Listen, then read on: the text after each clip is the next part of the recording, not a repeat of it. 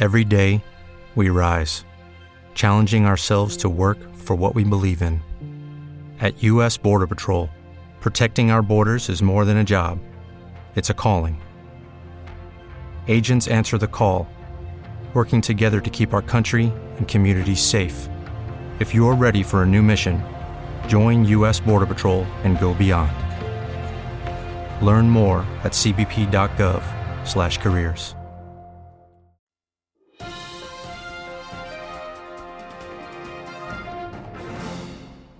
Paganos, pacifistas, palatables, pinchamos apacatos y palurdos, poderosos y pudientes, pajoleros o pelmazos, con palabras particulares, palimpsestos peligrosos y pensamientos paritarios. Puede parecer petulancia, pero payoleros somos y en lapayolaradio.com andamos.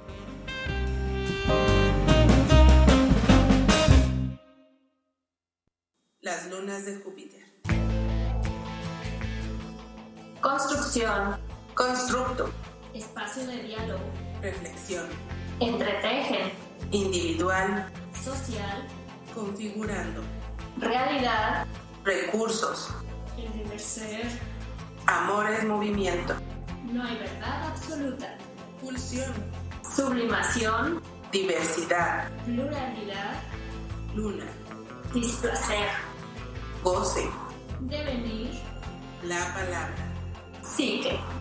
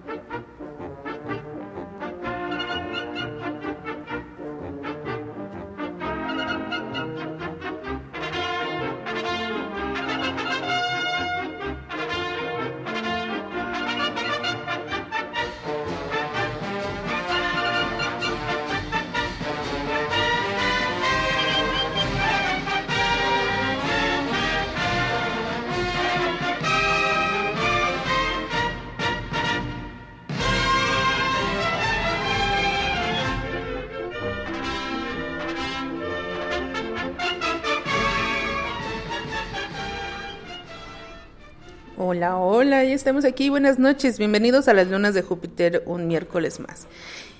Les saluda Nadia Luna. ¿Y esa marcha? No. ¿Está recordando su adolescencia? Mi infancia, adolescencia. Es que estamos viendo ahorita en redes sociales que falleció el, el luchador mexicano, el perro aguayo. Y esta era la canción con la que siempre entraba. Y es parte de la infancia y adolescencia de muchos mexicanos, la verdad. Por ahí anda todo el mundo ahorita eh, eh, con las condolencias en redes sociales. Y pues sí, no sé, me acordé de la canción y dije, ah, la voy a meter ahorita entrando porque sí, va falleciendo ya. Su hijo falleció hace unos años también por esos gajes del oficio de la lucha libre. Entonces, bueno, pues ya dicen por ahí en redes ya están juntos. sí es triste. Por ahí he estado leyendo que varios conocidos sí eran eh, como seguidores ahí de la lucha. Y están todos ahí acongojados. Bueno, un abrazo, un saludo a todos y bueno, son de estas cosas que te marcan entre la infancia y la adolescencia, que es lo que vamos a estar platicando el día de hoy. Para, lo que, para los que ya nos siguen en redes sociales, eh, pueden eh, ver el banner temprano en La Payola Radio en Facebook y en Twitter también. Vamos a estar hablando sobre la adolescencia, que es de estos inventos del, de la modernidad, porque antes eso no existía, eso de la adolescencia no estaba especificado en ningún lugar. Era más bien, o eras niño o eras adulto, ¿no? Entonces vamos a estar platicando sobre esto. De hecho, Eh, los derechos humanos o de la infancia es, es hasta los 18, ¿no? 17, 11 meses y a partir de los 18 ya eres este, pues, considerado como un adulto. ¿Y desde cuándo se empezaron a tomar los derechos de la infancia? ¿no? O sea, no tampoco eso, eso es nuevo, o sea, no tiene tanto, porque eran tratados, no, o sea, como cualquier otra persona. Y eso daba a que se vulneraran los derechos. Y de los adolescentes ahora también, porque hay un rango de edad, dependiendo a veces, por ejemplo, se ven los proyectos de gobierno o la sociedad, también en las actividades que tenemos como ya sea económicas o sociales, que se, hay ciertos rangos donde van, vamos soltando algunos, quedan fuera, ¿no? Sí, que de hecho yo creo que hasta hace poco como que ya se habla más del adolescente, eh, ya hay programas sociales, justo muy pocos, son los menos, dirigidos a esta fase ¿no? de, vida, como que todos es en la infancia, ahorita más recargados a, la, a las personas mayores, eh, mujeres, etcétera, ¿no? Pero sí, la fase de la adolescencia sí ha sido como un poco, eh, ahora sí que poco atendida. Porque es nueva, está, está relativamente nueva la identificación, porque ahora hacemos las divisiones por edades, ¿no? Por, por Las etapas, et- ajá, las etapas, pero antes no. Entonces, bueno, vamos a estar platicando sobre esto, ver las áreas de oportunidad. Eso es- importante. Creo que si me preguntas por qué quería el tema, me parece eh, en lo personal y en lo profesional, creo que eh, importante dar lugar a que sí es una fase compleja, sí hay toda una revolución psíquica, este, familiar, social, y que dentro de ese caos creo que hay muchas posibilidades, ¿no? Por ahí se dice el adolescente ahorita, pues, o uno del, del sector que se habla es de los ninis, ¿no? Ni estudias ni trabajas. Pero también existen, o por ahí en, en otro país les llaman los sisis, pues los que sí estudian y los que sí trabajan, ¿no? Y que esta parte de todos los adolescentes son iguales, o sea, como que se vive de la misma manera esta etapa, y pues no, o sea, no son iguales, cada quien va viviendo y eh, transitando y solventando la adolescencia de acuerdo a su historia, a sus recursos, a la familia, al contexto también. contexto social. Que ahorita pues vamos a ir desarrollando que tú comentabas, ¿no? Nos vas a ir platicando como los diferentes contextos en los que se ha des- eh, como hablado o vivido esta etapa y pues va cambiando. Sí, va cambiando mucho. Entonces, bueno, vamos a estar platicando sobre esto. Hay ahorita ya mamás que están un poco congojadas, mamás o papás, porque a los 7, 8 años ya sienten que son adolescentes por los desplantes que están teniendo. Y sí, porque nos está llevando a todo. O sea, esto no es fijo nunca. Y seguramente al, al, al rato o va a aparecer otra etapa o los rangos de edades van a cambiar, como lo vamos a estar platicando el día de hoy. Entonces, bueno, los que ya tengan ahí sus comentarios sobre sus preadolescentes, adolescentes o, o los que ya se o los que ya se quedaron ahí pegados en la adolescencia, que también vamos a platicar de eso, pues pueden dejarnos sus comentarios para que vayamos aquí nutriendo el programa. Eh, en lo que se van conectando más y van animándose a participar, pues vamos a escuchar una canción. Y bueno, vamos eh, con Heroes de David Bowie y regresamos.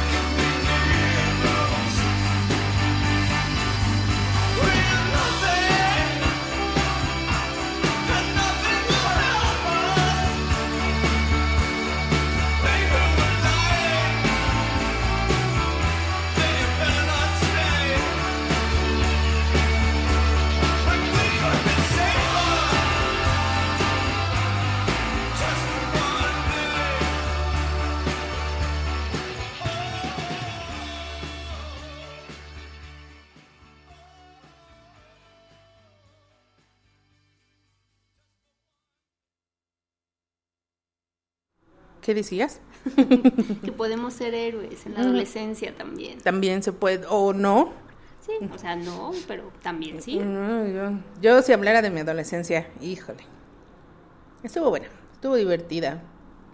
Pero bueno, ah, les platicaba, por ejemplo, que esto de la adolescencia, así como concepto y como división por eh, edades eh, de, de la vida, de etapas de la vida, es nuevo, es de la cuando apareció ya la época moderna, ¿no? Por el siglo XVI, por ejemplo, más o menos.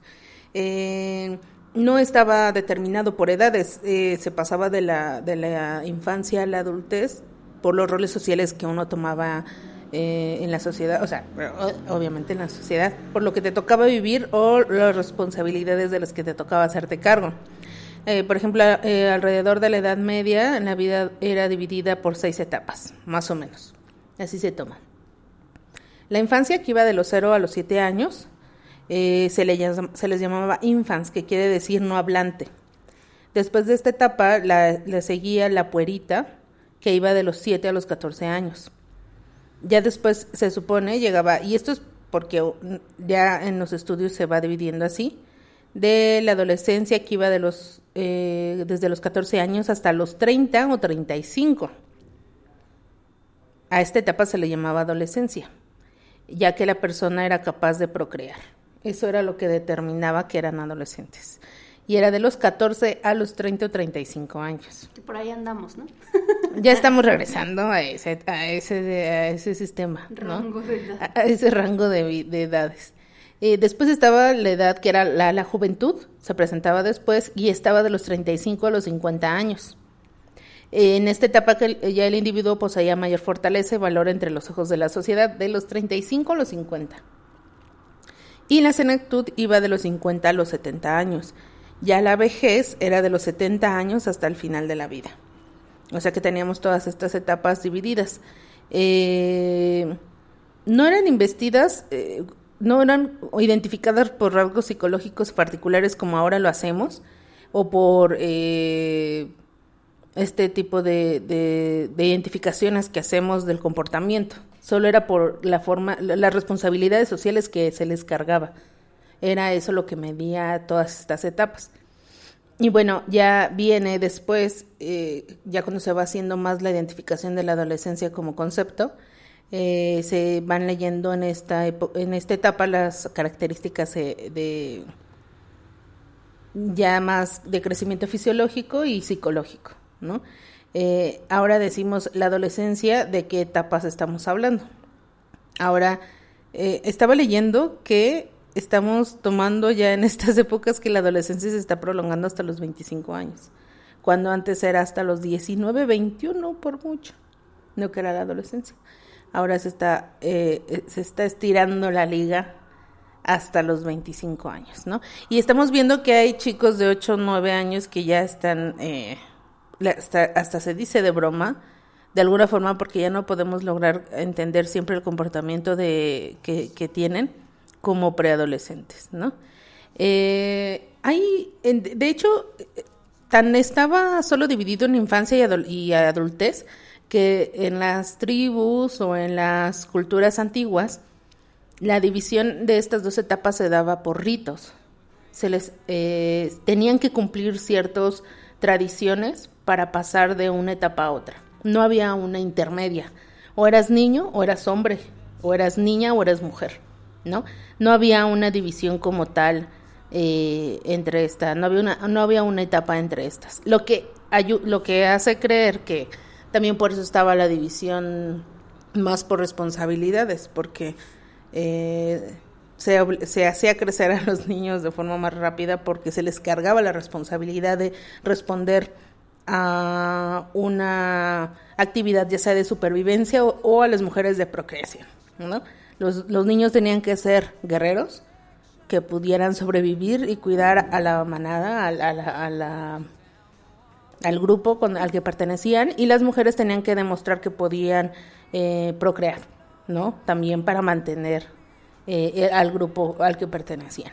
Entonces, esas son más o menos las, las, como la historia un poco de la adolescencia en grandes rasgos, pero hablando de los mitos, eh, hay, por ejemplo, algunos que se pueden mencionar que a través de la historia, algunos todavía existen, si es que todavía estas culturas se mantienen en, en sus lugares de al- algunas ya desaparecieron, pero por ejemplo en el Valle de Anáhuac, aquí en México, antes de la invasión de Hernán Cortés, un niño se hacía hombre hasta que capturaba, cuando demostraba que podía captu- capturar a un enemigo en la guerra.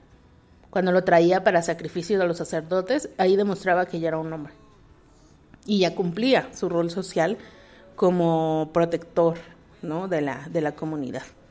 Eh, los jóvenes algoquines en Norteamérica debían pasar por un viaje de drogas antes de ser adultos.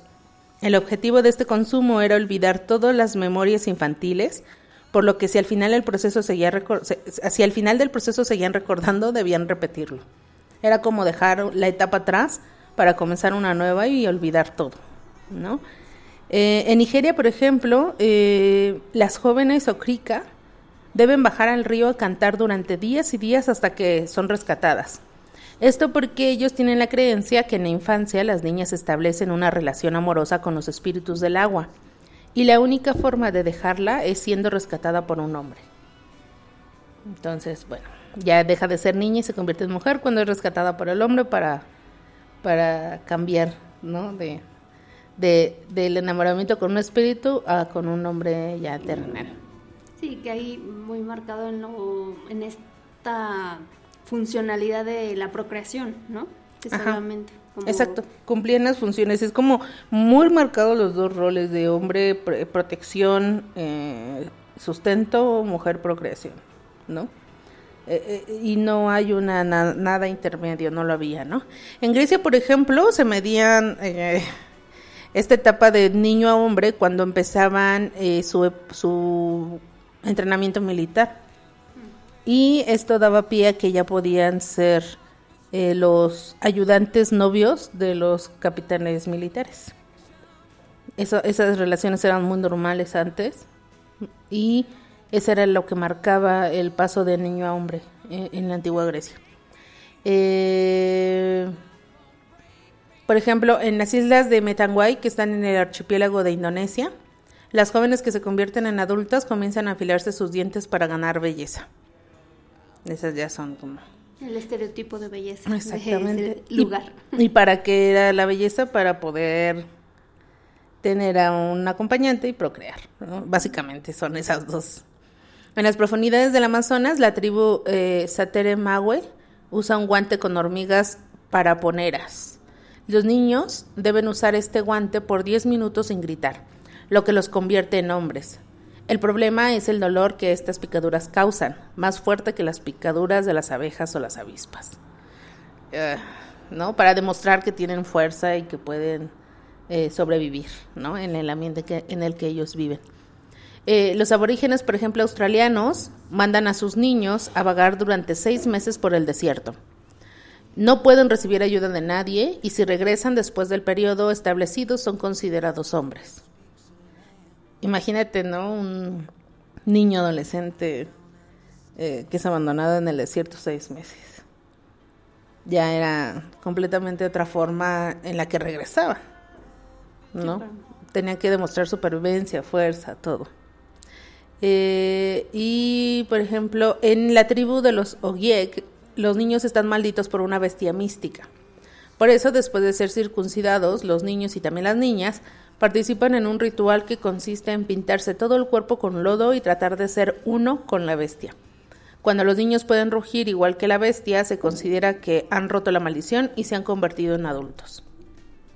Y bueno, aquí en lo que es Latinoamérica, o al menos en México, tenemos el rito tan común de los 15 años, de los bonitos 15 años, que, eh, que nos llevan a la presentación de la mujer ante la sociedad que pasa de niña a mujer. No hay ni siquiera todavía que se hace ese rito, no hay una mención de adolescencia. Es de ya es una mujer, ya puede tener o sea, es básicamente la misma, la misma, el mismo mensaje, ¿no? Puede procrear y ya se puede casar. Eh, eh, En, en los ritos de 15 años, eso es básicamente por lo que se hicieron. Ahora quizás solo lo hacemos por la fiesta y por el festejo con los amigos adolescentes, ¿no? Pero antes Como era... la presentación antes, o sea, así como los tres años, ¿no? Que se hace. Ajá, ante la, ante la iglesia. Eh, y también, eh, por ejemplo, están en los judíos, tenemos el Bar Mitzvah y el... algo así, también es tipo Bar Mitzvah, cambia un poco el nombre, pero para las mujeres, también para la presentación de cuando son ya son niñas a adultas. Religiosamente todavía se mantienen algunos ritos para hacer este esta división como de, de edad, pero es no no es la mención de niño adolescente, eso no existe como en la ideología de antigua. Solo es de niño a hombre o de niña a mujer, es de, de los niños a adultez. No había una consideración antes y de ahí también tant- tanta como eh, ahora nos cuesta a veces entender como las, la- el comportamiento de adolescentes porque no estaba en un mapa ni histórico ni social, Ni ¿no? reconocido, sí, de, de la familia o estos cambios, ¿no? O sea, lo que es la pubertad, ahora dentro de la adolescencia ya se ubica también a la pubertad Exacto. y, y ya se identifica más como que son cuando se presentan estos cambios fisiológicos en, de endocrinos, de ya más las hormonas y más todos estos cambios del, del cuerpo físico, ¿no? Exacto, ya lo vamos identificando más. Y ya la adolescencia como tal en este periodo pues que sí se está extendiendo y que ya después eh, como que lo catalogamos como ah, el adolescente tardío porque ya pasó la edad, pero sigue eh, como con ciertos hábitos o conductas, este, actitudes, todavía como en esta relación con la familia, ¿no? Y como que todavía no se alcanza esa independencia o autonomía Exacto. como persona. Ajá, la dependencia, que era lo que, por eso se les aventaba al desierto y a, a la- a- o a lo que fuera para que demostraran que podían sobrevivir solos. Pero ahora, Según en Estados Unidos, sí todavía se sigue la parte de a los 18 y te vas de la, con tu maleta y te vas de la casa, ¿no? según, Pero eso también está ocasionando como otro tipo de problemáticas, porque no estamos hablando de chicos de 18 años que estén listos como para enfrentar un mundo este de manera autónoma. exactamente, sí, no, no, no, no se está, no es que estén listos, sino es que se les obliga por edad, por un número de, Sí hay una presión, sí, social, de, pero me parece que antes quizá eran otras condiciones y ahorita pues no. Sí, que es de lo que vamos a estar hablando ahorita también. Nos saludan, ya nos están escuchando por ahí, gracias a los que ya se están conectando. Gracias eh, por ahí, Sofi, Sofía y Monse, que ya nos están escuchando. Muchas gracias, saludotes a donde andan también a sus papás, a Germán y Ale. Muchas gracias por escucharnos. Aquí vamos a estar hablando del tema, ¿por qué ya van para allá? Sofi ya va para allá. y eh, hablando ya, por ejemplo, de la... eh, adolescencia en México. pues ese ahorita lo, ahorita lo, lo checamos. Se queda pendiente. No sé, eso, eso, eso ahorita está.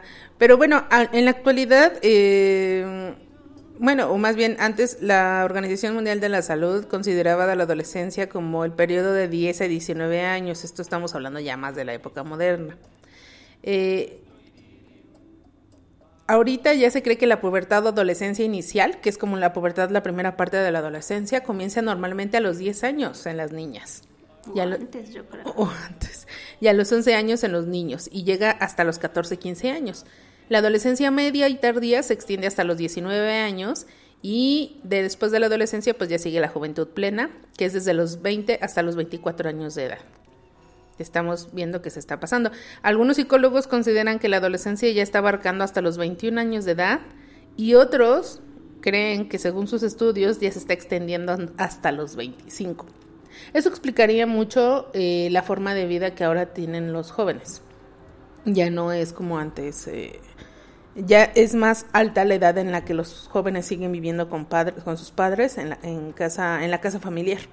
No, no, no como antes que era de ya vuela más Sí, chicos. ¿no? Y mucho eh, comentamos aquí como la, el contexto familiar, eh, lo económico, que no está permitiendo o que sí está haciendo mucho más fácil que el adolescente se quede en casa y se extienda en edad a que salga, ¿no? O sea, ya los roles, digamos, que antes se tenía o este, eh, lo esperado, la conducta esperada socialmente es que salías y ya podías ser eh, proveedor de una familia, podías construir o ya eras eh, independiente al 100% y ahorita no, o sea, No. no.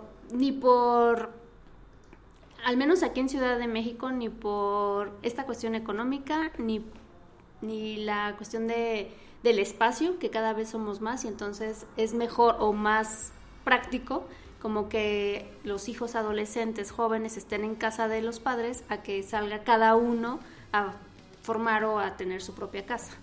Es que es una situación demográfica y social diferente, ¿no? Ya el, el espacio compartido en las ciudades es menos, por lo tanto es más caro y todas estas, al final todas estas eh, situaciones, aunque no pueda creerlo uno, sí influencian mucho en, la, en el desarrollo de la sociedad. Eh, antes era más fácil, no, no era más fácil, sino que era diferente. Eh, era la salida de casa porque te casabas, entonces era la construcción de como pareja de algo nuevo. Y ahora son más las personas que de forma independiente, individual, buscan este desarrollo, lo que lleva a más espacio ocupado, menos espacio libre y todo más costoso, ¿no? Eso es lo que está sucediendo. Sí, ahora sí que a mayor demanda, mayor costo, ¿no? Exacto. Y que también se está dando en los jóvenes como este, pues hacer roomies, ¿no? Al menos aquí en las ciudades, como compartir con, si ya no con la familia, pero sí compartir con otros iguales. Y depende de las familias, ¿no? Porque hay eh, familia que se está acostumbrado que a los hijos a los 19, 10 18, 19 años ya anda por la vida solo. Y hay familias muy tradicionales que todavía no, ¿no? Que son de 18, 19 años y no, no, no salen de casa solos, ¿no? Eso también tiene mucho que ver. Entonces, en el desarrollo. Sí, que ya en la dinámica está de los padres como más sobreprotectores, como más que ponen menos límites y entonces es como para que el chico no se enfrente como a los, las problemáticas o las caídas que va a tener por la propia vida, eh, entonces se trata como de contener, ¿no? En casa y de como soportar o aguantar mucho esta salida, este desapego que al final pues es tanto del adolescente como de los padres, ¿no? Entonces ambos creo que están cuidando como justo no tener ese desapego porque es un proceso y en donde hay una caída, al final la adolescencia también es la caída de alguna manera de las reglas y el modelo de educación y de- del modelo de casa, ¿no? Del, con el que el adolescente se le educó en su niñez, pues en la adolescencia hay un quiebre y se desfragmenta. Tan se desfragmenta que es desde lo fisiológico, emocional, este, familiar.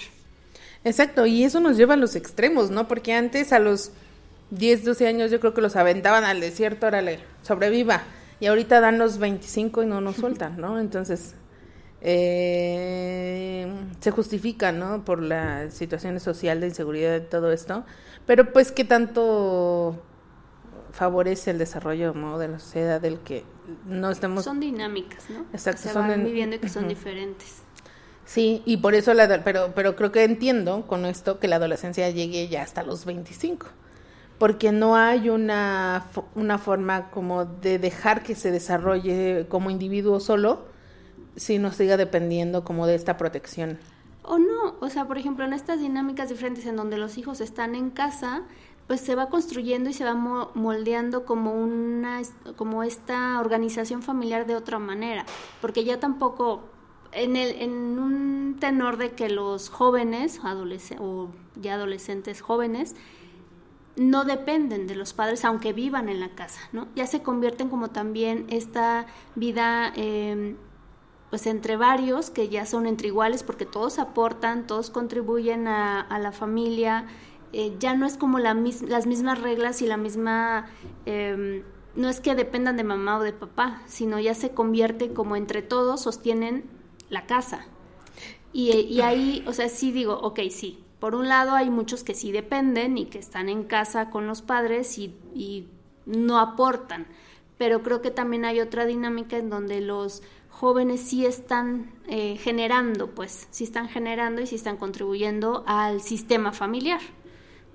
Pero Sí. que ya es como más, o sea, entre todos pues se reconocen así como tal, como vivimos aquí, pero ya no eres el adolescente eh, como tal. Entonces ahí sí, no sé si definir adolescencia solo la podamos definir en función de que sigas viviendo en la casa de los padres o no. Mm. O sea, Sí, no, creo que se define como por varios factores. Sí, sí, sí, no solo eso lo va a definir, pero que, que- o sea, pero sí es un aspecto que eh, en cuanto a estadísticas ha aumentado mucho en cuanto a la, a la, a la- a las personas jóvenes y a la reorganización social. ¿no? Me estaba acordando de una película española, me parece, que trata de eso, pero me, dio risa porque me acordaba que es de los papás de quien que se vaya de la casa y este cote nada más no se sale. La voy a buscar ahorita para ver cómo se llama. Eh, pero porque eh, pero en esa película se ve esta parte como de la dependencia a los padres, no por no querer formar como tomar responsabilidad de su vida solo, ¿no? Ya tiene todas las armas como de educación, de formación para poder intentarlo solo y no quiere y los papás no saben cómo sacarlo. Ahorita voy a buscar. No me acuerdo cómo se llama, es española, la voy a buscar porque es bueno, lo toma de una forma muy chusca. Pero bueno, vamos, vamos con una canción para seguir eh, hablando del tema. Si tienen algún comentario, alguna pregunta, acuérdense que aquí este también no Nos somos- gustan las preguntas. Sí, también nos gusta que nos pregunten. Entonces, bueno, vamos con eh, Robbie Williams y regresamos.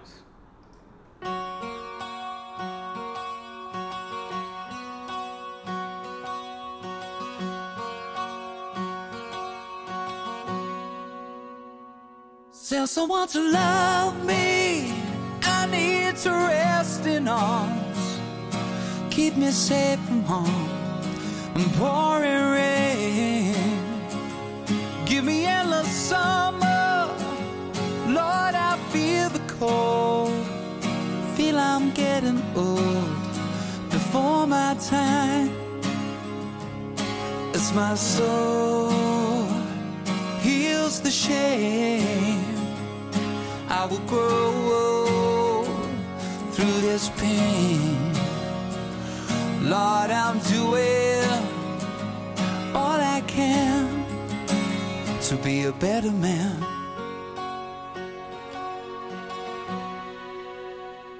Go easy on my conscience, cause it's not my fault. I know I've been told to take the blame. Rest assured, my angels will catch my tears, walk me out of here. I'm in pain as my soul heals the shame. I will grow through this pain. Lord, I'm doing all I can to be a better man.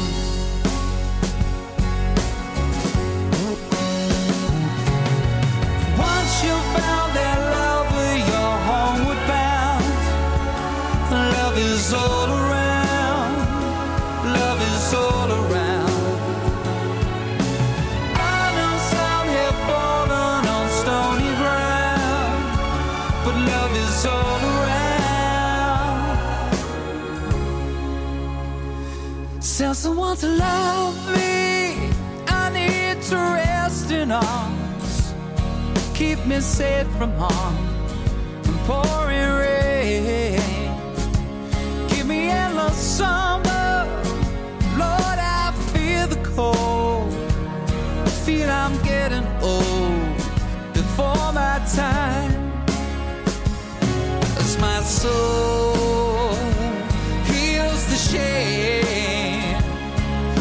grow through this pain.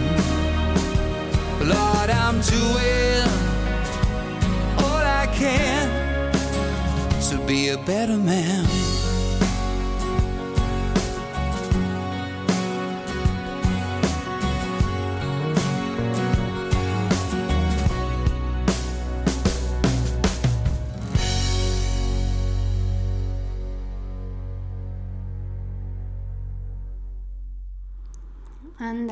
Nos hace ser mejores?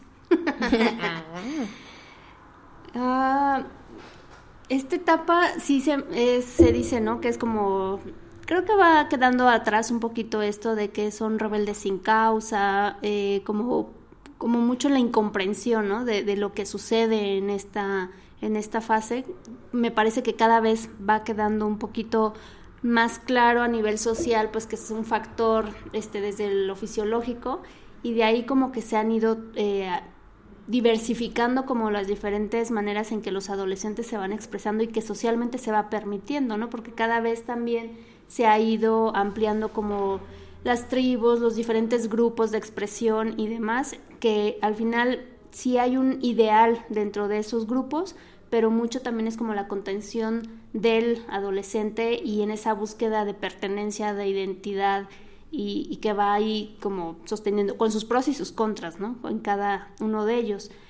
Pero también el adolescente actual pues vive en una vorágine donde el capitalismo, el consumismo, de repente sí me gusta como situar al adolescente en los dos, este, me parece polos, ¿no? O sea, de los que sí son consumidos como por toda esta, la tecnología, las marcas, el estatus, como el estereotipo de belleza y donde ahí se pierde, ¿no? Y ahí van aconteciendo como muchos fenómenos y problemáticas sociales eh, del adolescente pero también hay otros que no, que no o sea, que no son consumidos como tal, sino que se enfrentan a otra serie de vivencias que los llevan a a luchar, digamos como en el banner me gustó mucho la imagen que, que usamos porque es como esta escalada, ¿no? Como este escalar y ir como viendo cuál va a ser el camino para subir, irse apoyando entre sí para enfrentar lo que les, les acontece, ¿no? Porque es un, como todo una desfragmentación del cuerpo, les va cambiando, o sea, nos cambió el cuerpo, eh, y que de repente ese, el reconocer como ese proceso no es nada fácil, o sea, sí es, eh, pues en lo real te va cambiando, ¿no? Totalmente y no sabes para dónde va a llegar es- ese, esa transformación, esa metamorfosis, ¿no? Se dice que por ahí el adolescente es pues sí somos como de repente un fenómeno porque ni eres niño pero tampoco adulto y de repente con estas expresiones que del acné y Todo morfo, aparte, en Sí. esa época de la vida, creo que si uno ve las fotos dices, ay, está todo deforme, porque, o sea, emocionalmente lo reflejas lo que estás sintiendo, ¿no? Es como, si tu cuerpo está Ajá. y está a mil por hora, ¿no? Está a mil y que también el adolescente pues no sabe para dónde tampoco. O sea, hay un quiebre totalmente.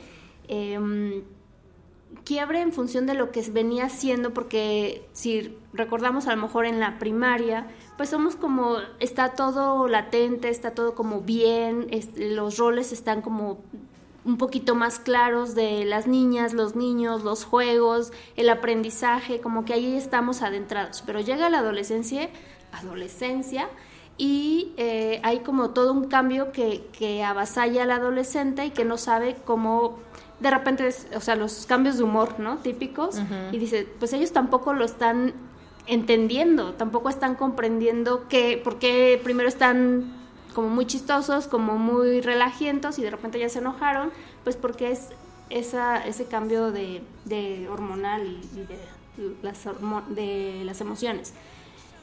Y no solo eso, sino esto se vive en una dinámica familiar y que pues también varía muchísimo el cómo la familia recibe o vive al adolescente. Depende también muchísimo de si es el chivo expiatorio, porque también la adolescencia por ser tan compleja y tan difícil, de repente es como el problema en casa. Cuando en realidad la dinámica familiar por el ciclo de familia está hay otras crisis, ¿no? O sea, está la del adolescente, pero también al mismo tiempo está un proceso de pareja, de los padres, está un proceso individual de cada uno de ellos, eh, está la crisis quizá de los 40, 50, 60 de los, de los papás, pero sí es como muy fácil porque como es más tangible los cambios que presenta el adolescente, pues entonces ahí se va y se expían todo, ¿no? O sea, culpas y... echémosle la culpa al adolescente de la casa. Pero que lo, lo resumiste muy bien en una conversación que tuvimos. Son el reflejo de todo lo que se está viviendo en la familia. Sí, absorben, ¿no? Porque pues al final sí es como quien está más eh, sensible, quien está como más eh, en este movimiento, pues entonces es más fácil, ¿no? Como que ah, pues él es el que está, hasta se dice, ¿no? Sea, estás loquito, estás como fuera de la, realidad. Hormonal. Ajá, entonces pues es como ahí depositar todo.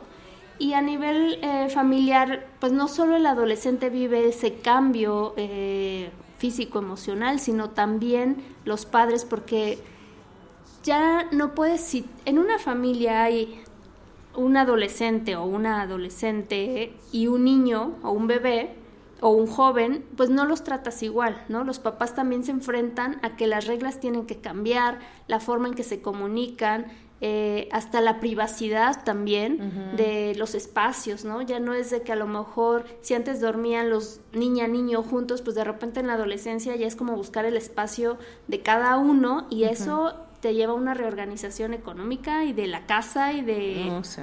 entonces, eso también es como pues, todos estos movimientos que, que hay y que para los papás también es complejo porque ahora cómo educas a un adolescente que ya sabías perfectamente cómo educar a un niño. o ya tenías la maña, ¿no?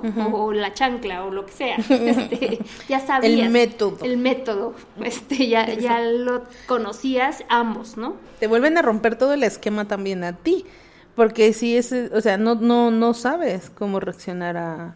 O sea, puede que hayas leído muchos libros de adolescencia y te estés preparado, pero nunca vas a estar preparado quizá para el momento en el que te hacen un primer desplante como de- hormonal. Porque realmente también es hormonal. Digo, no se los puedes decir porque, pues no. Bueno, sí, pero es como cuando las mujeres te dicen, estás hormonal y te, da- te enojas, ¿no? Así, literal. Ajá, entonces mejor no se los dices.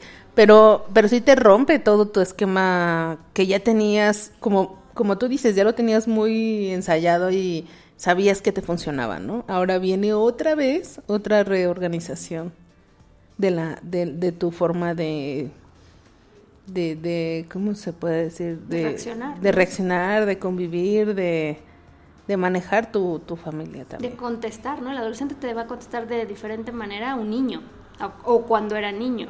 Entonces, de repente, eso al, al papá es así como que, ay, o sea, nunca había dicho esto, ¿no? O no había hecho tal mueca, o no hacía tal desplante, o no se encerraba en su cuarto, o no se la pasaba este, queriendo estar en la calle con los amigos, etcétera. O sea, hay como cosas que van desconcertando a los papás y que dices, ¿qué hago con esto? Entonces, pues ahí como ese estire y afloje de los papás con las reglas, la eh, pues con el acercamiento también, porque se dice, bueno, el niño todavía te, te acepta como el abrazo, como el cariño, eh, el estar pegado, ¿no? Pero el adolescente busca su, su espacio. Y entonces ya hay un distanciamiento con los padres.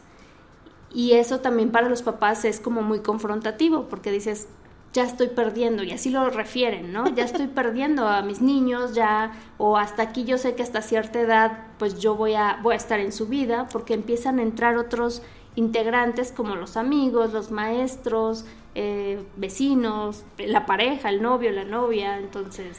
Que, que allí también es otra parte importante de entender que a veces estamos muy acostumbrados a tener el control de todo, ¿no? Cuando no, cuando perdemos el control de todo o de casi todo, de lo que creemos que tenemos el control es lo que nos empieza a, a dar en la torre, ¿no? Cuando tenemos, a- aparte de que tenemos que entender que no podemos tener el control de todo, menos de otras personas. Pero pasa que a veces cuando son nuestros hijos pequeños, ay, nuestros hijos, cuando los niños son pequeños, los tomamos como una propiedad o como algo que no es un individuo in- independiente, ¿no?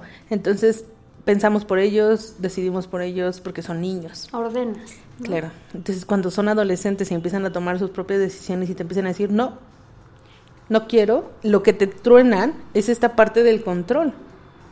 Que tienes ese control sobre ellos y ahora tienes que acabar de reconocer cuando no lo hiciste que, que son niños, no lo hiciste que son individuos independientes y que van a empezar a tomar decisiones. Sí, decisiones y gustos diferentes a ti, Sí. formas de hablar diferentes a ti. Que eso, es que eso te, eso te da en la torre muy cañón. De entrada, porque igual hay algo que a ti no te gusta y lo vas a tener que aceptar en tu casa porque a tu hijo le gusta, ¿no? Entonces te va a romper todo tu esquema otra vez. Hasta los partidos de deportes, ¿no? O sea, fútbol Sí. o lo que sea, dices, o la música, o sea, los gustos van a ser diferentes.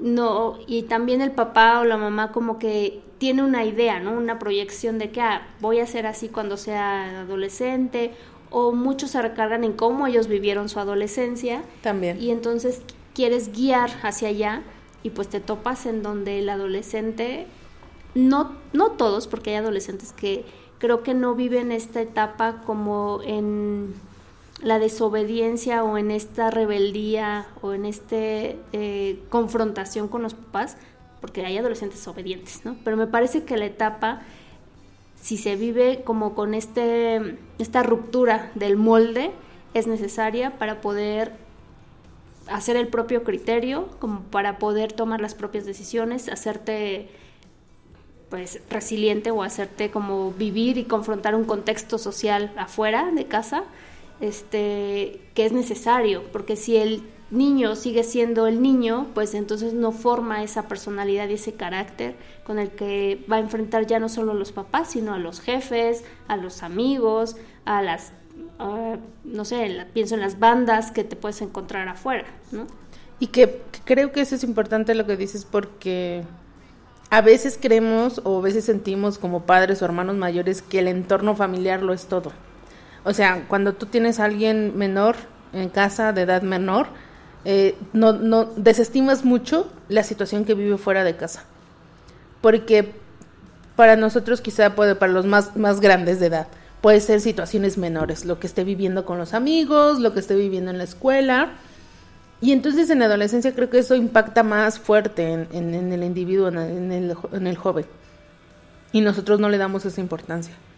Hasta que empezamos a ver comportamientos diferentes y, y- y tenemos que reconocer que él se está desarrollando, él o ella, en un entorno mucho más grande, universal, que el que vemos nosotros en casa. Que aunque queramos decir, no te preocupes, mañana tu amiga te habla, o sea, no, no pasa nada. No, sí pasa, ¿no? Es su amiga, es su entorno, es su, su mundo, eh, su mundo. Y el que tú no está- lo conoces, ¿no? Exacto. Que a y- lo mejor tu referente es cómo tú lo viviste, pero y que sobre eso tú aconsejas o quieres guiar, pero también hay un, y ahorita más con la tecnología, pues hay un mundo al cual el adolescente se enfrenta y que poder elegir de tantos estímulos que tienen, Mm. pues es complicado también. Antes a lo mejor teníamos menos, ¿no? O sea, las bandas, Sí. sabes, los artistas como los géneros eh, o las carreras, eh, como que ya estaba más conocido el, el sistema. Era Y más el- limitado.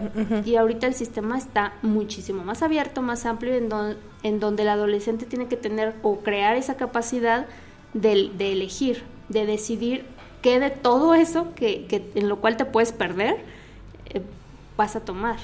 Sí, ahora creo que la tienen más difícil eso la tenemos, por ejemplo, eh, como padres o hermanos mayores, porque eh, se están enfrentando, están expuestos a un, a un, a un mundo más global. No sé si suena bien, pero porque antes no estábamos expuestos a tanta información, ¿no?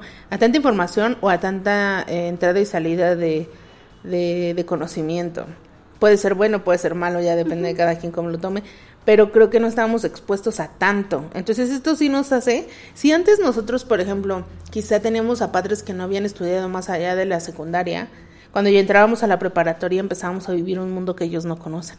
Entonces, eh, ellos quedaban como, se quedaban eh, por abajo en, tratando de entender qué estábamos viviendo y cómo reaccionar con nosotros, ¿no? O quizás está en esta parte de ayudarnos en la escuela. Pero ahora ya no nada más es a nivel escolar, es a nivel eh, eh, comunicación, tecnología, eh, de vivencia, porque todo esto engloba nuevas formas de comunicación, nuevas formas de vivir, nuevas formas de entender lo que está afuera. Ya no es nada más lo que ven en la escuela y el camino de la escuela a la casa, o en la televisión acaso. Internet les da la entrada a todo, ¿no? Entonces, Y los ideales han cambiado, ¿no? Antes Claro. como que los teníamos muy claros o sabías pues lo que un policía o el presidente o oficios Ajá. y profesiones muy, Muy específicas, ajá.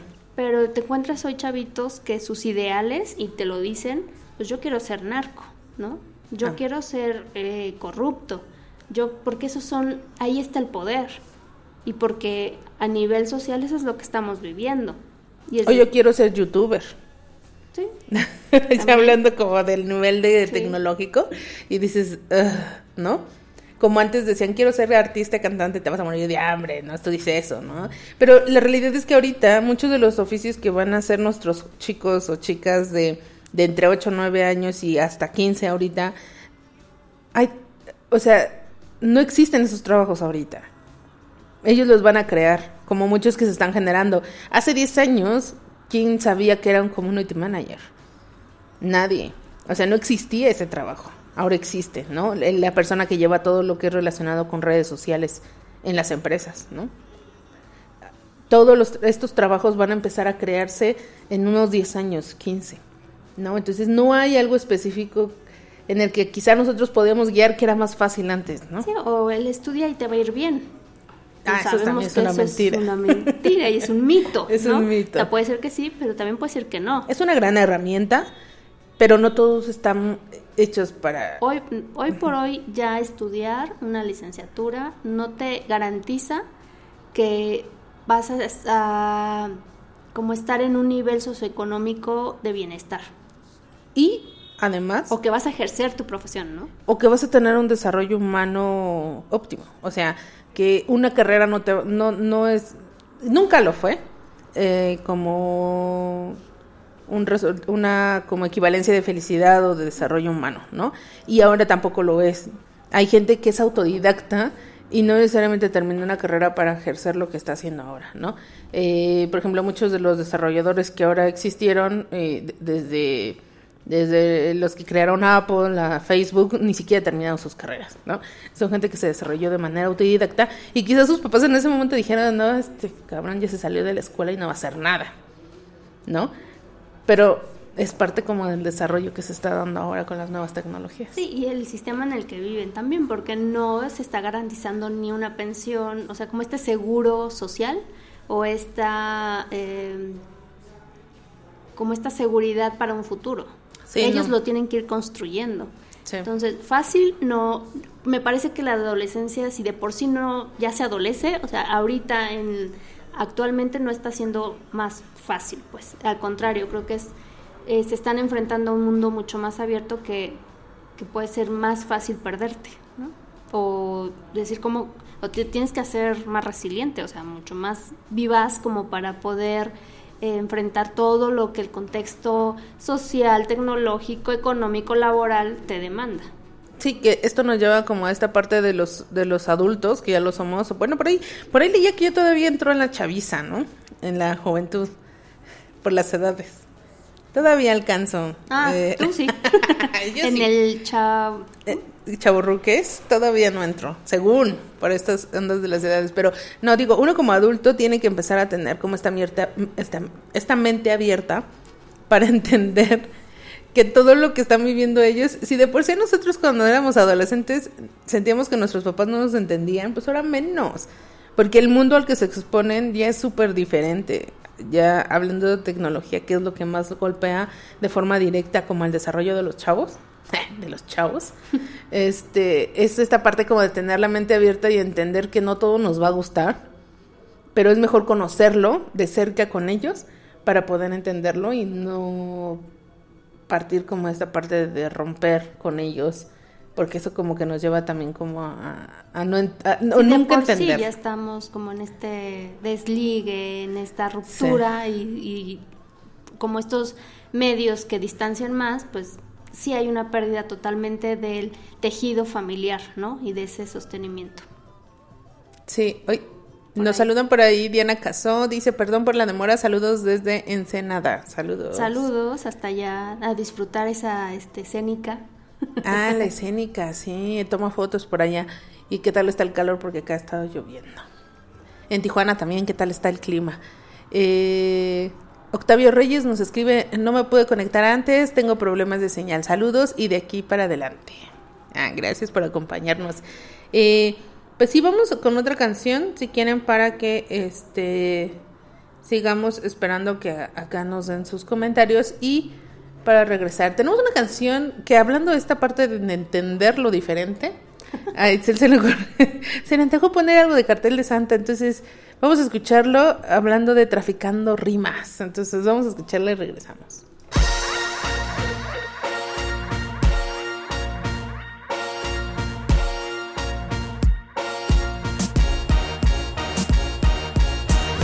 Subiéndola hasta California, desde Babilonia. Mami, no he ganado el Grammy, pero le he coronado está en Mansions de Miami. El Mortari, máster para la tranza. Me han dicho está llegando en Colorado y en Atlanta. Argentina ya conecta las visitas del MySpace 4 millones 490. Neta, somos los de neta. Traficamos por todo el puto planeta. Nos han echado reta y resultan ser paleta. Nosotros las ponemos en troconas y banquetas. Congos y cantinas, toda América Latina está consumiendo la rima. Como Cuauhtémoc Blanco, para que me leas. No le dieron pichichi, pero le dio a Galilea. Te la dejo de tarea para que te eduques. Tengo 100 tontas de rima descargándose el buque.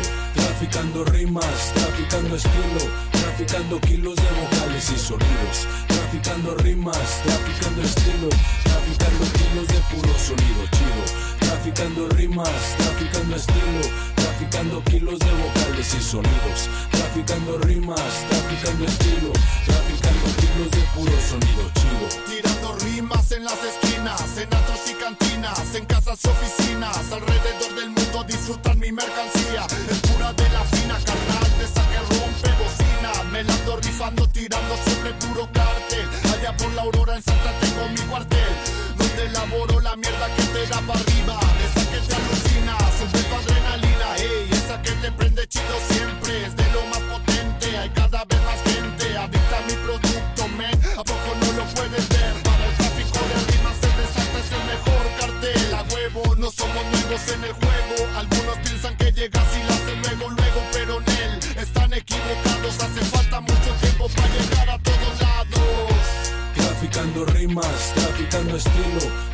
Traficando kilos de vocales y sonidos, traficando rimas, traficando estilo, traficando kilos de puro sonido chido, traficando rimas, traficando estilo, traficando kilos de vocales y sonidos, traficando rimas, traficando estilo, traficando kilos de puro sonido chido. Mira, güey, lo que por las calles va rifando. Pura rima mamalona lista pa' que se vaya volando a lo largo de barrios prendidos.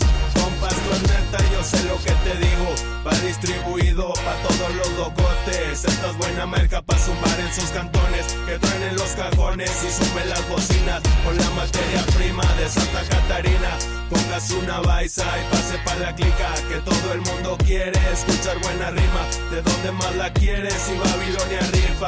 Traficando chida sin corte ni malía. Mírame, Subido de nivel, voy llegando pa' los Andes. Pasé por Everest y de retache pa' mi chante. Yo sé que lo logré, compa, el verde no se espante. Traficando rimas, traficando estilo, traficando kilos de vocales y sonidos, traficando rimas, traficando estilo, traficando kilos de puro sonido chido, traficando rimas, traficando estilo, traficando kilos de vocales y sonidos, traficando rimas, traficando estilo, traficando kilos de puro sonido chido.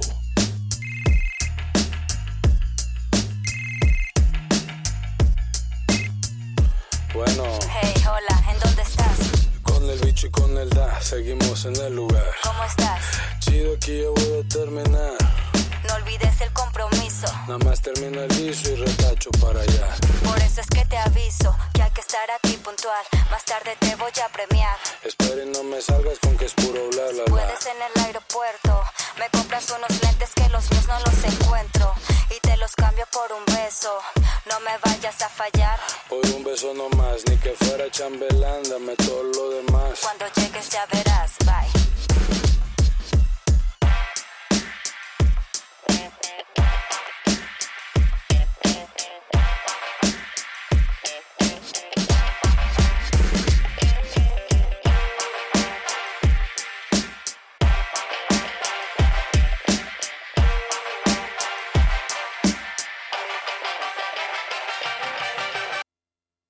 Ok, traficando rimas con cartel de Santa. Y bueno, eh, eh, para entender también un poco de los cambios como sociales que se dan de las etapas de la vida, Que ojalá no solo sea traficar, ¿no?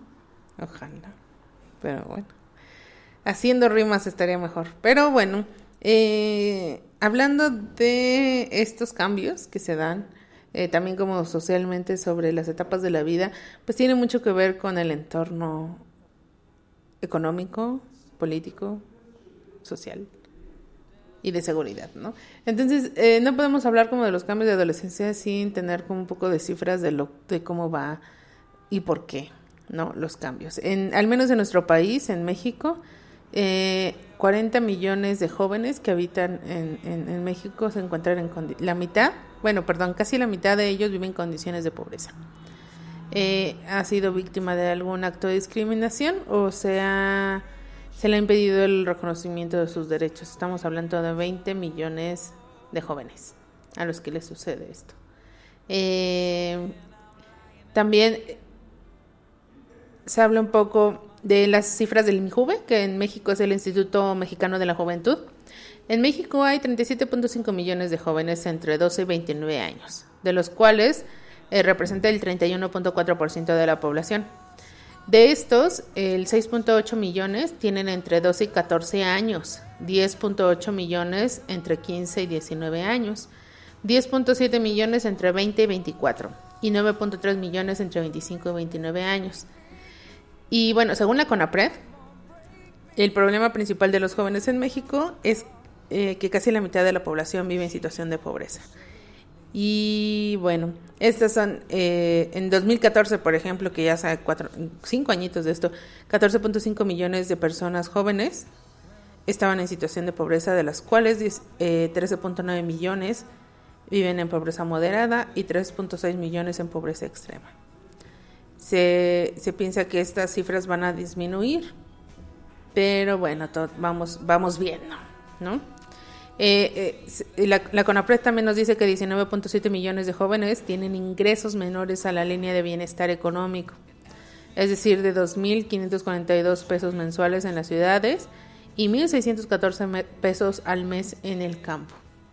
Entonces, bueno, vamos viendo esas cifras también y entendemos mucho el por qué a veces no pueden independizarse también.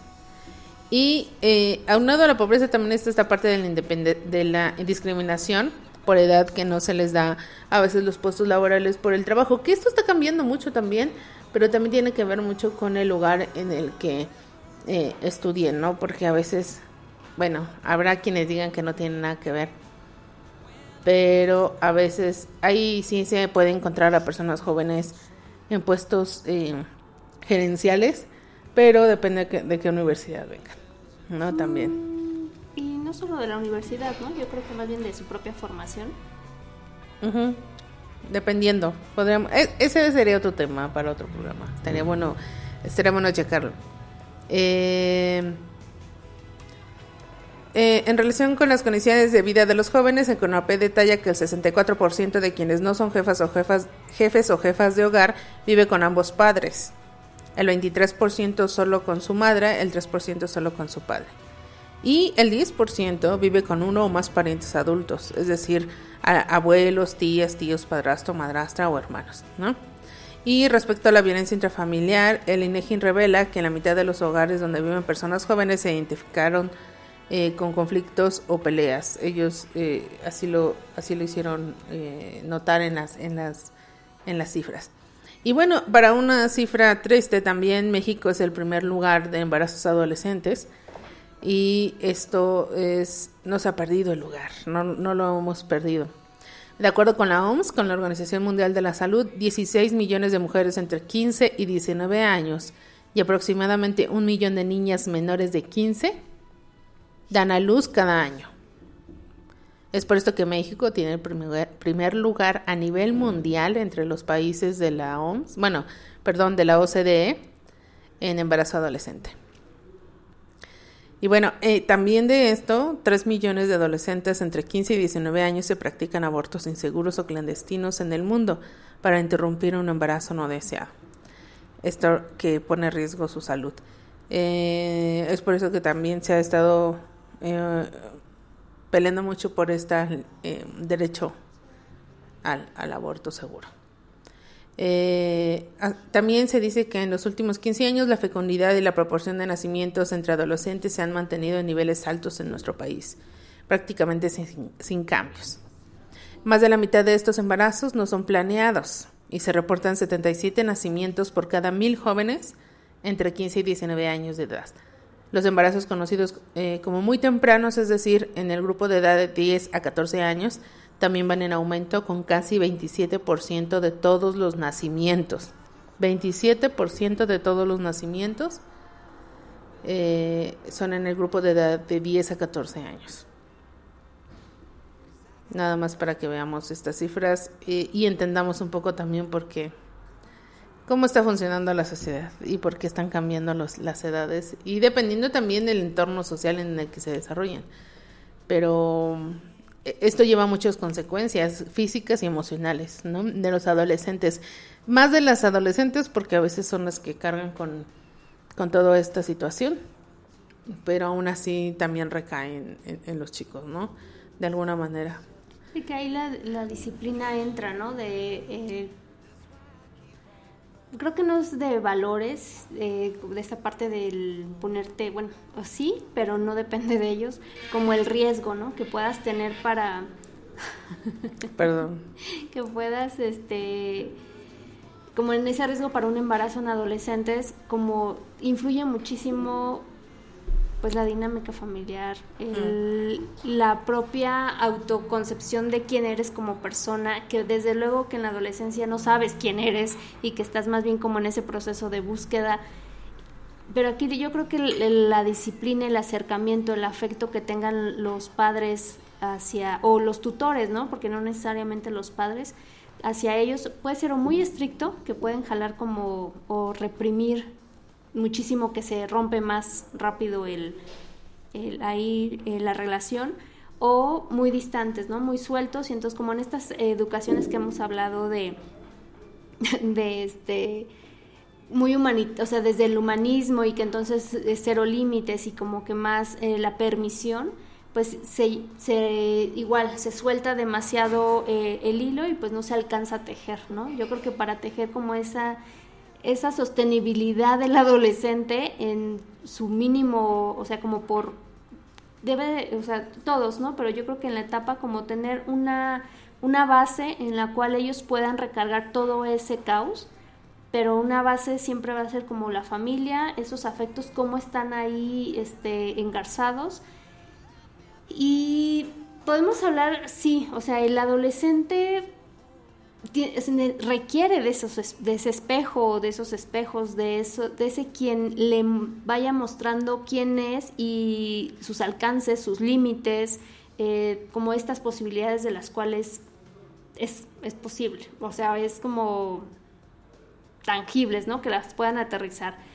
Pero también vemos, pues, eh, cómo ser un espejo cuando los padres están en crisis o cómo ser cuando la sociedad, pues hay, como todo un desajuste.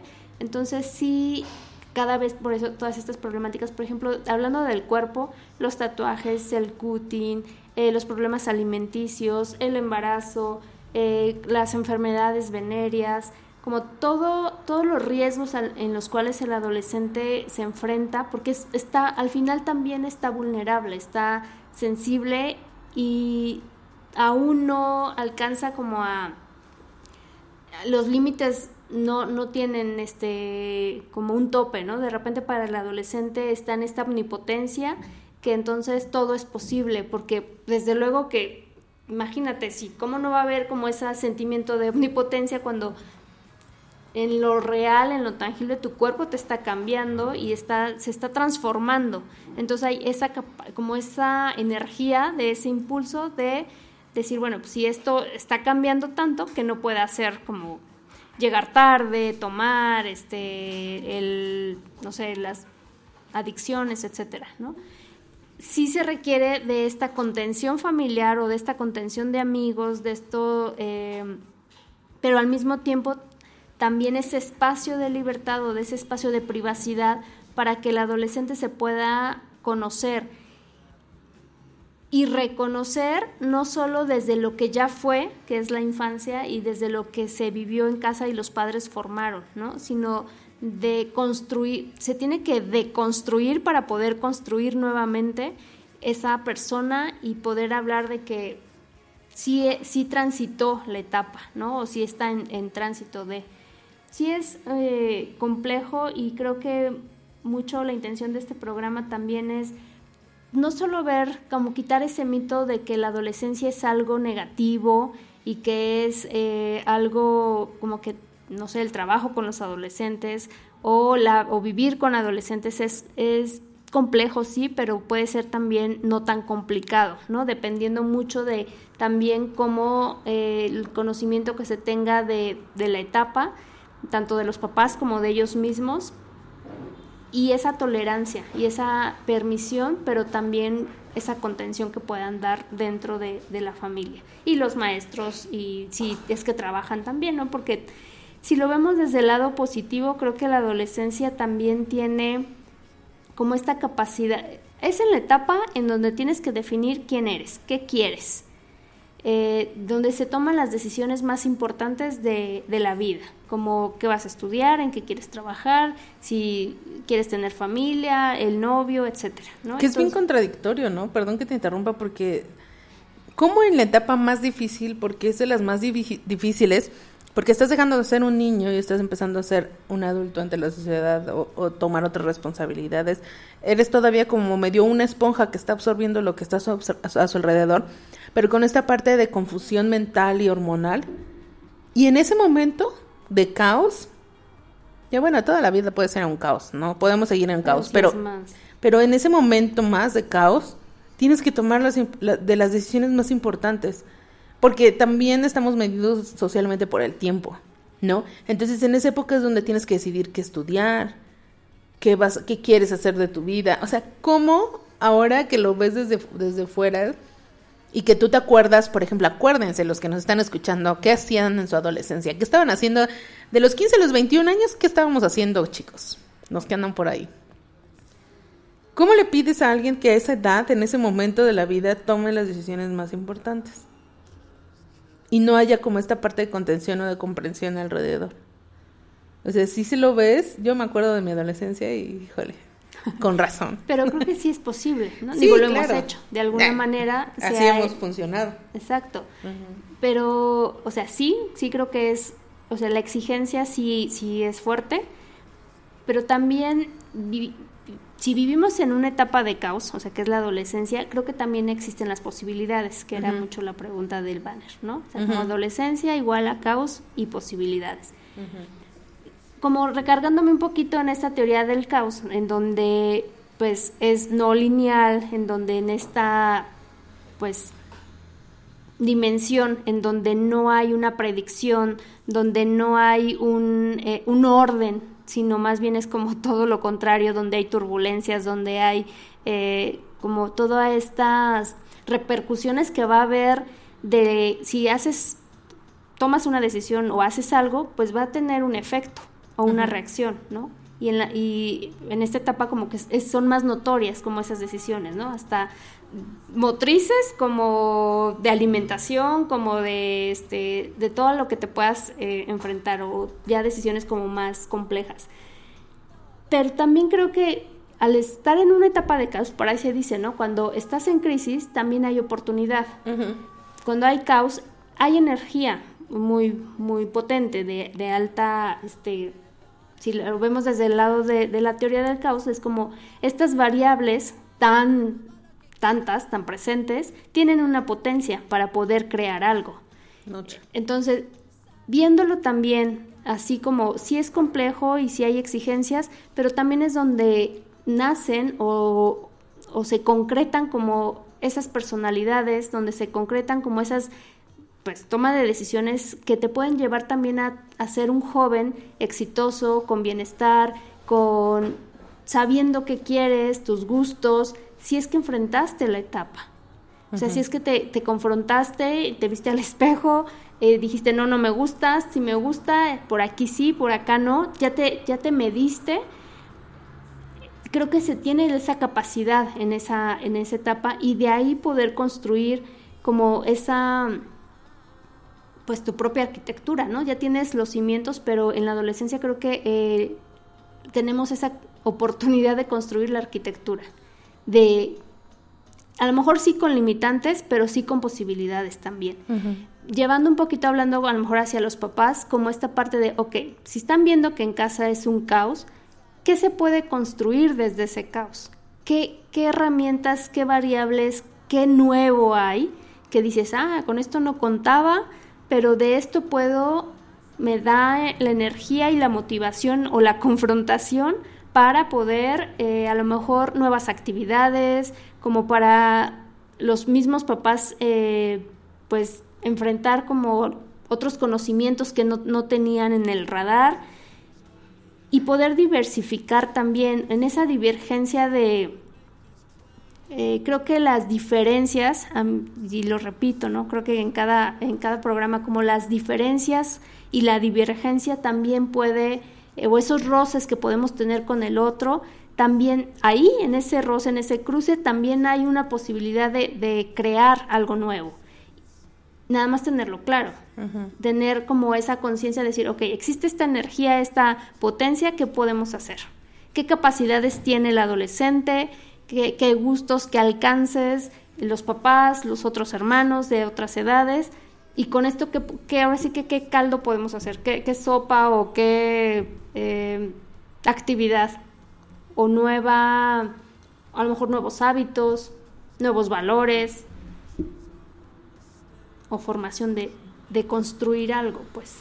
Sí que a veces pasa que, que en esta parte de no perder el control de la situación, limitamos como este desarrollo, ¿no? Y es cuando, como dices, es cuando más energía hay. Como energía volátil puede ser. Sí.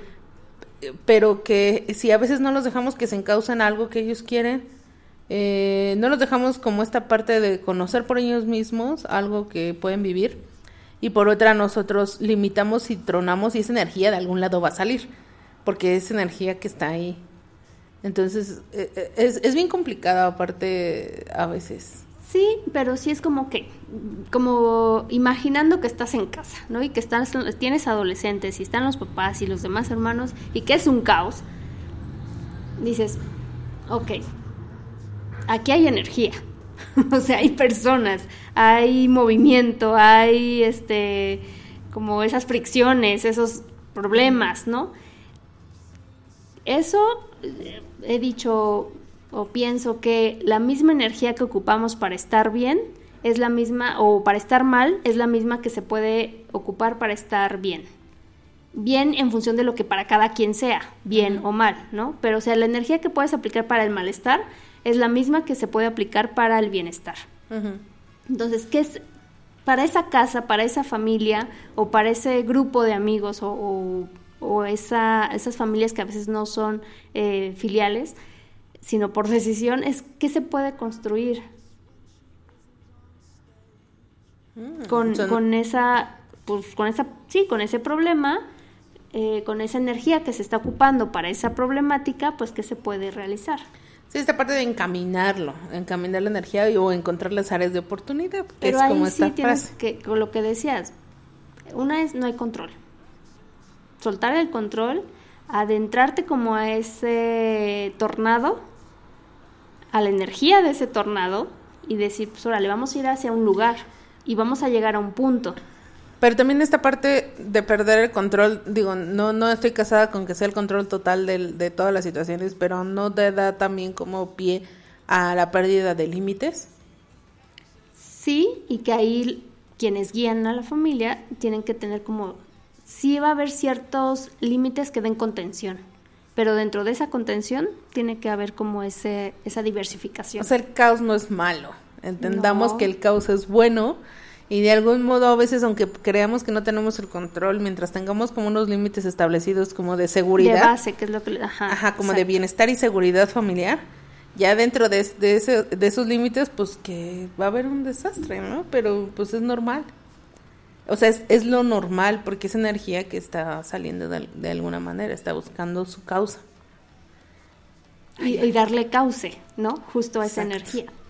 Sí, no estoy diciendo que seamos un despapalle, ¿no? Ajá. Como papás y que, ah, o sea, porque los dejes que hagan lo que encontramos quieran, también, y últimamente como esos papás de adolescentes que dicen, "Sí, ustedes siguen siendo adolescentes. Ese o sea, hay el papás problema. adolescentes, ¿no? Sí. Entonces ahí ya es, es otro, otra problemática, ¿no? Cuando eh, los papás en su rol, y hasta lo dicen, ¿no? Es que yo soy más amigo, o me gusta ser amigo de mi hijo, o sea, no, ¿Eso ahí se ya nos perdimos. ¿No pueden ser amigos los papás de los hijos? Pueden ser amables, sí, y amigables también. Pero no amigos. Creo que porque no estás entre iguales. Al final eh, la jerarquía existe. Debe y- de. Para mantener un límite. Y un orden de alguna manera, esa contención, ¿no? Ok. O sea, una, ya, si un amigo te ofrece como esa seguridad y te va a proteger, pues para mí no, o sea, el término no sería un amigo, pues, porque para eso es justo los iguales. Que sí puedes tener amigos más grandes, sí, pero creo que los papás tienen funciones en donde hay que, de ahí sí no te puedes salir, pues, y no, y sí hay que respetar, ¿no? Con como esa pena. jerarquía. Ujú. Porque de repente entonces ya no hay papás y entonces ya son amigos y ya entonces somos roomies y pues entonces quiénes guían y quiénes orientan. No, no estoy hablando, hablando de adolescentes, no es quienes ordenan o controlan, pero sí quienes orientan y quienes guían. Claro. Entonces, o sea, sí, la estructura se, se debe de mantener, eso sí, la estructura, la organización, pero cada vez, con, hablando con adolescentes, pues va, cada vez va a ser más democrática, cada vez va a ser como más donde ya ellos participan, y ya desde niños, pues, ya hay, ya sí. los niños ya deciden de alguna manera como ciertas cosas. No en todos lugares, no en todos los, los sectores de la sociedad, o no en todas las familias, pero sí hay unas donde ya como niños o, o niñas se les toma como individuos y se les toma eh, parte de su opinión. No, y eso ya sigue en la adolescencia, pero hay quienes no. Sí, por ejemplo, esto de las salidas, los horarios, eh, la comida, ¿no?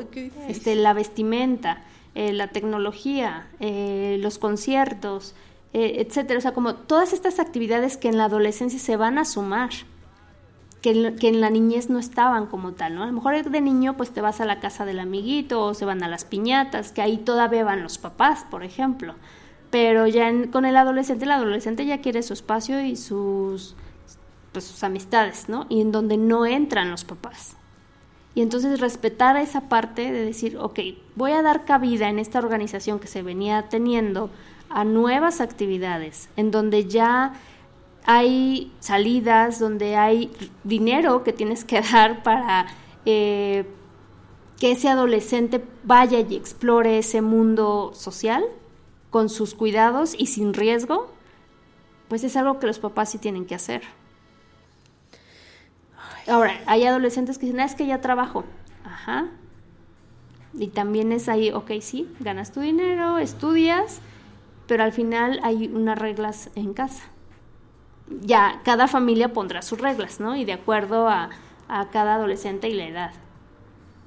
Por ejemplo, si le das un carro a un adolescente o no. ¿Cuáles van a ser las reglas? ¿Quién va a mantener ese carro? ¿Qué, Claro. qué es lo que tiene que aportar el adolescente para el cuidado de ese carro? O sea, son como muchas cosas que entre ellos se van a, son reglas que se van a establecer, pero que tienen que ir cambiando. Que hasta que sea de manera automática, pues deja de ser una regla. Y que no son, no, no existen reglas de por vida, ¿no? Tampoco, porque pues vamos cambiando. Sí, todo eso va a ir cambiando. Ay, qué Pero difícil. está divertido, o sea, puede ser muy divertido también.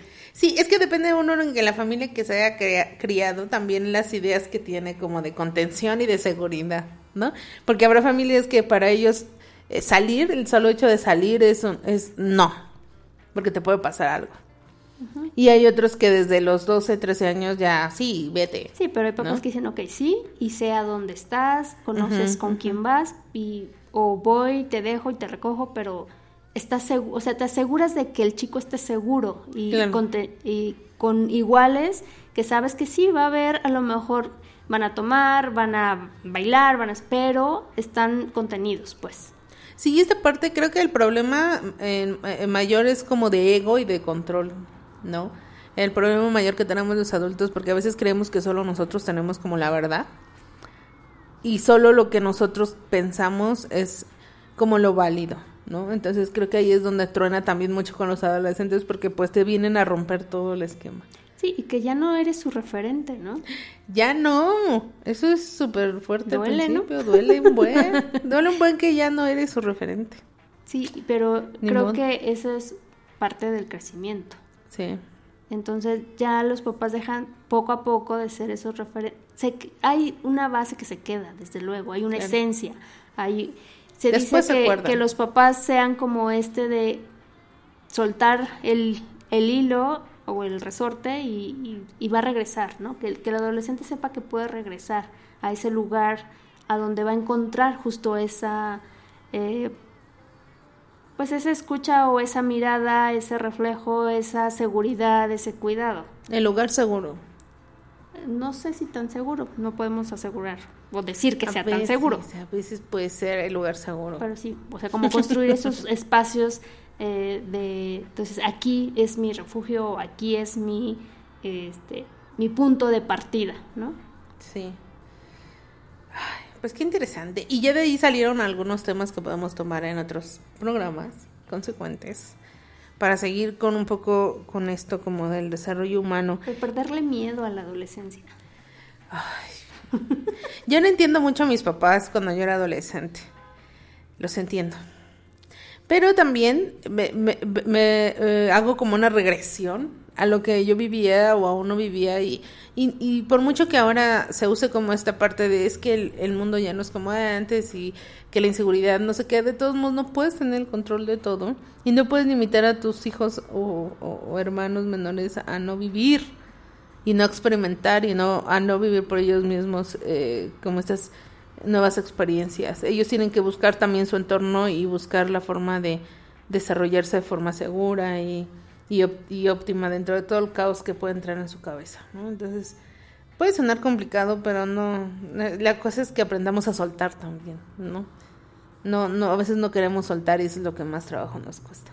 Digo que en las familias cuando no sueltan justo al adolescente y entonces hay ganancias, pero porque pues a lo mejor la mamá hay muchas, por ejemplo ahorita familias, los divorcios, ¿no? Entonces hay muchas familias monoparentales en donde pues se construyen como estas parejas de con los hijos y entonces no los sueltas, ¿no? Y haces Sí. todo para que no se vayan. Entonces sí es como todo un mundo eh, y que cada, ahora es que cada cabeza es un mundo, este, cada familia también y, y cómo se van ahí estableciendo esos afectos y esas reglas de cómo eh, se convive, ¿no? Y cómo nos relacionamos. Pero bueno, la- me parece que la adolescencia es muy... Tiene una gran potencia, me gusta, o sea, en lo, en lo particular me gusta mucho el, este, la etapa porque sí creo que sí es caos, pero también es- está llena de muchos alcances, porque justo está la energía ahí puesta. Y ya saben, si no creen poder con su adolescente, el psicoanálisis es buenísimo. O sea, porque si ustedes no lo quieren tomar, déjenlos a ellos ir y les va a ayudar a los dos siempre. Y más a él, ¿no? Que es el que le tiene que ayu- ayudar. Pero sí, no, no, no olviden que también eh, decimos platicar esto y, y- hablar de estos temas en voz alta siempre nos ayudan como a- a aprender o a entender o a manejar mejor algunas situaciones, pero siempre nos hace falta el, el, el análisis, el bonito análisis. Entonces, pues, no olviden hacer análisis. Psicoanálisis, acá el comercialazo. Pero bueno, pues muchas gracias a los que nos acompañaron el día de hoy. Sí. ¿Quieres cerrar? Ahorita que dices, no, me quedé pensando en, estaba escuchando un psicoanalista y que habla justo del trabajo con, con adolescentes, él le llama así como que va en dos vías o en dos bandas, ¿no? Porque tienes que hacer la transferencia con el adolescente, pero también con los papás.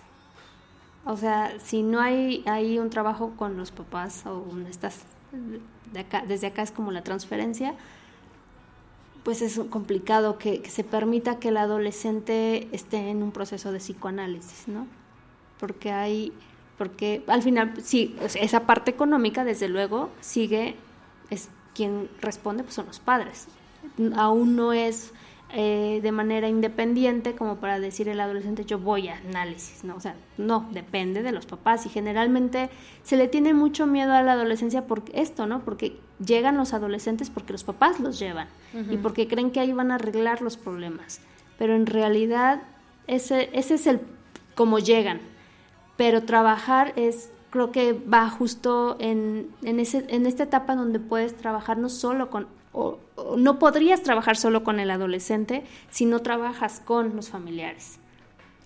Sí, porque de nada sirve que les le, le- le ayudes como a, a- a- a, como entender sus situaciones si los de el entorno no lo entienden y no, no le ayudan a avanzar, Sí. complicado. Digo, sí se puede, pero pues es más complicado. Sí, lo óptimo es que todos vayan, ¿no? Todos vayan a su, a su bonito análisis, por favor. Entonces, ya saben, esa es la invitación. Y pues, de nuevo, gracias a los que nos acompañaron el día de hoy. Muchas gracias por ahí a Diana Casó, que nos escribió, a Octavio Reyes, a Sofía, a Monse, Alejandra y también Germán, ahí también que anda. andaban. Mario, también que anda por ahí. Muchas gracias por escucharnos el día de hoy. Eh, el próximo miércoles no estaremos por acá, pero los esperamos en dos semanas para estar aquí en las lunas. Y tendremos invitado, bueno, esperamos tener invitados de lujo, ya les estaremos confirmando en redes sociales. Síganos en La Payola Radio, Facebook, Twitter, nos encuentran así. Y eh, recuerden que los programas anteriores y este se encuentran eh, en la página en Spreaker, lo pueden descargar o lo pueden escuchar el día de mañana en iTunes y en Spotify. Para que nos escuchen ahí, nos encuentran como las lunas de Júpiter. Y bueno, pues muchas gracias. Nos despedimos, un abrazo a todos, buena noche, buena semana este, y amores movimiento. Bye. saw you so cruelly you kissed me your lips a magic world your sky all hung with jewels the killing moon come soon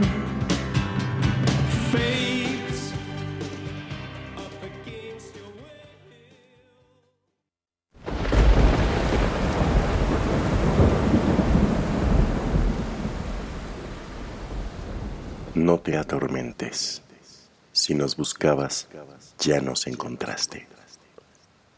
A medios chiles en lapayolaradio.com.